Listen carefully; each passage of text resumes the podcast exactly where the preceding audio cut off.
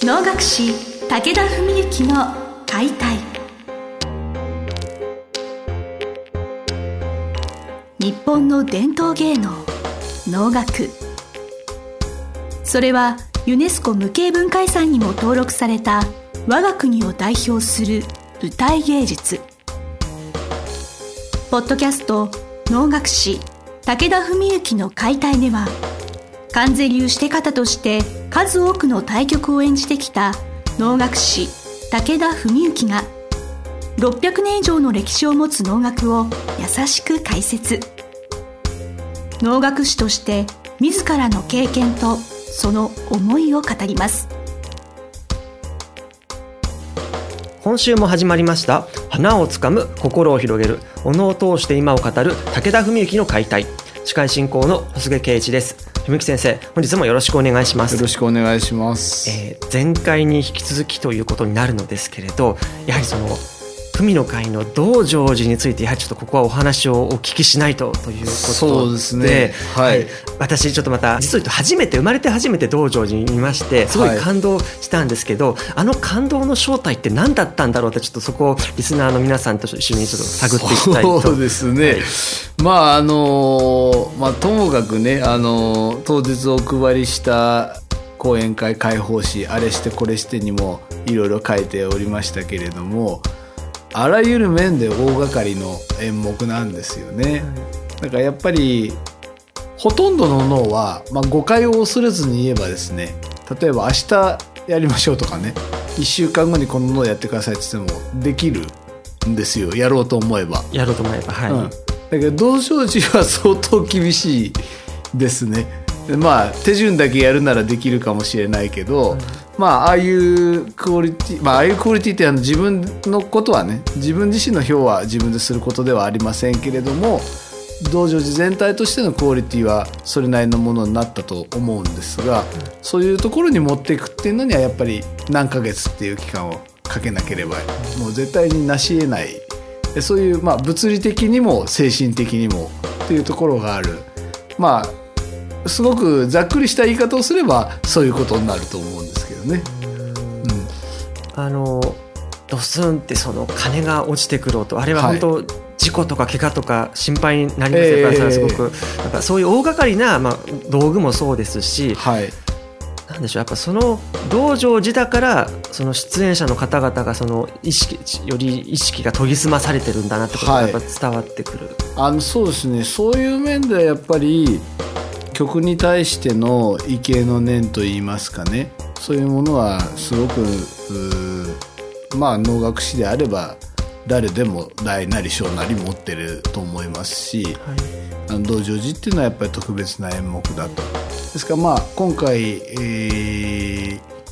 大鼓を打っていただいた白坂康之さんとお話ししてた時に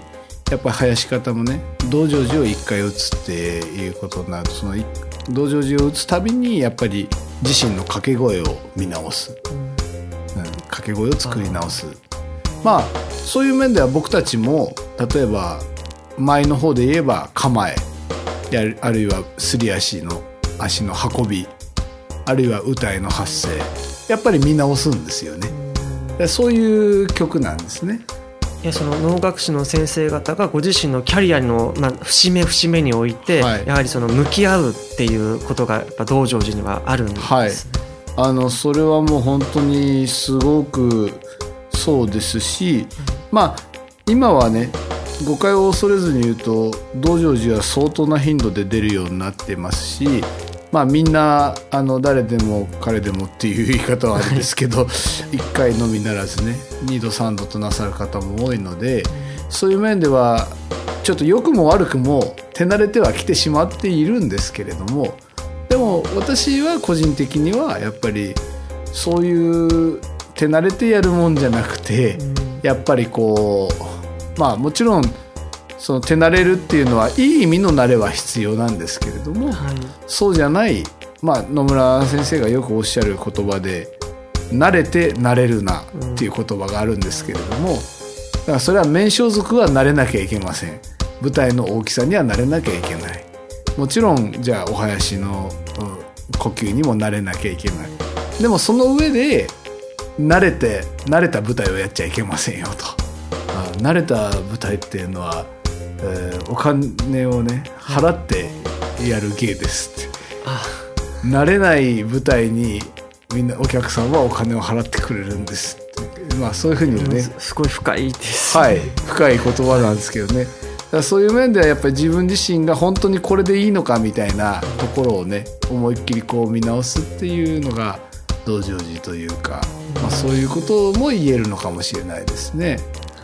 だからその辺がもちろん舞台上にいる私だけがそれをやってたらまあおそらく小菅さんが最初に言ってくださったようなあの感動とか、何なんだろうこの感動の正体はっていうとこまではひょっとするといかないかもしれないけれども、舞台上のみんながみんなそういう気で座ってるわけですからね。それは異様な、まあ、一種の圧みたいなものも、ね、出るかもしれないし。なんかそういうところとも言えるのかもしれないですね。はい。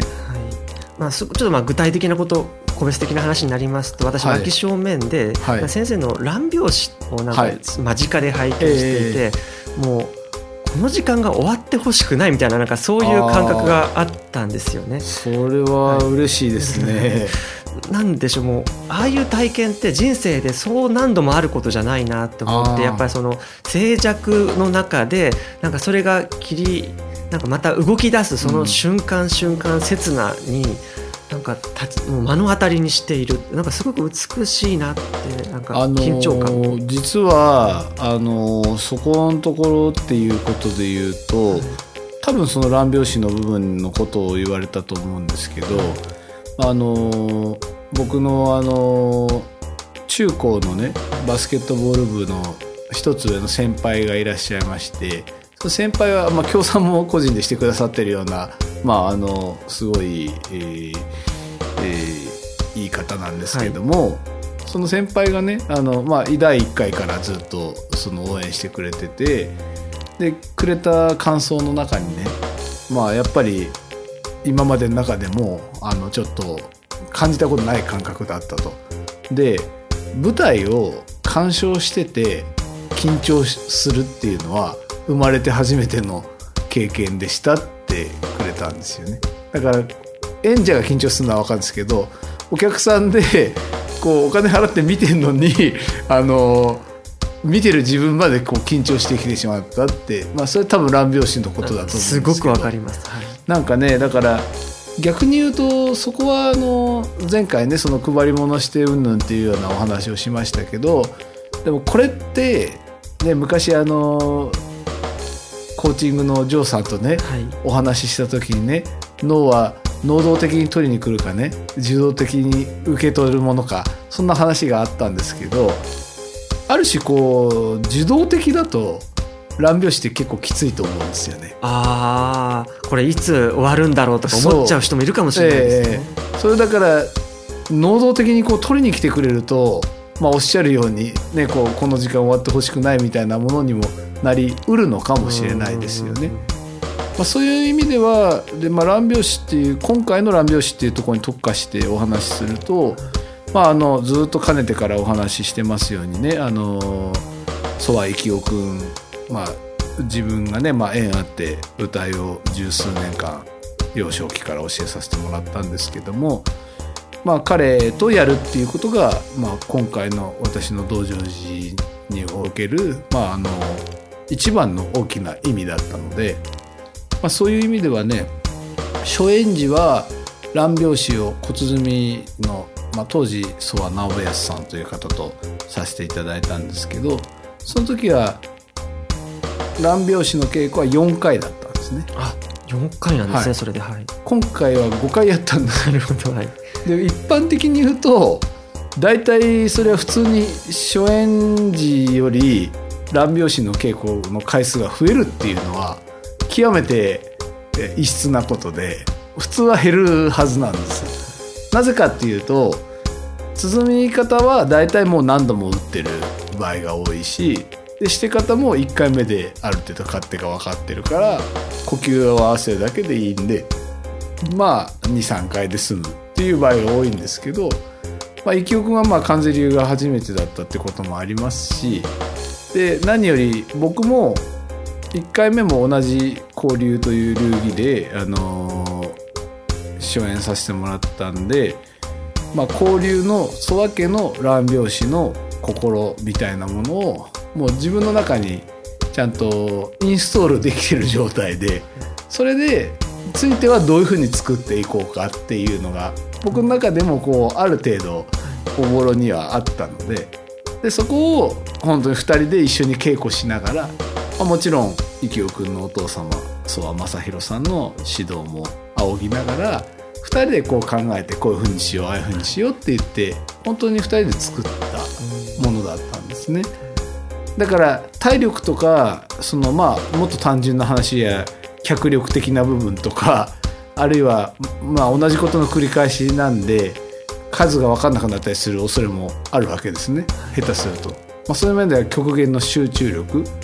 まあ、タイミングを測ってる意味でももちろん究極の集中力なんですけどそういう部分の大変さは間違いなくあるんですが、まあ、正直本番で乱拍子になったら少し安心するぐらいの感じではあったんですよ僕としては。でそれは本当にすごく大きかったことでやっぱり乱拍子だけはものすごい集中してそこだけ気入れて絶対やんなきゃみたいな風になると、まあ、バテるじゃないですけど、まあ、続いて急の前もあり金入りもあり金の中で着替えもあり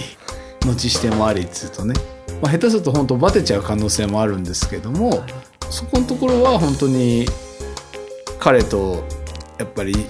5回やってで5回目の時の合わせでもうこれでいいねと。であの申し合わせというね、まあ、リハーサルいわばリハーサルは本番の3日前にやるんですけども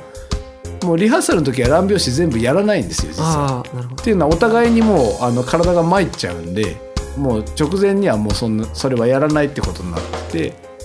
だから10月の29日が申し合わせリハーサルだったんですけど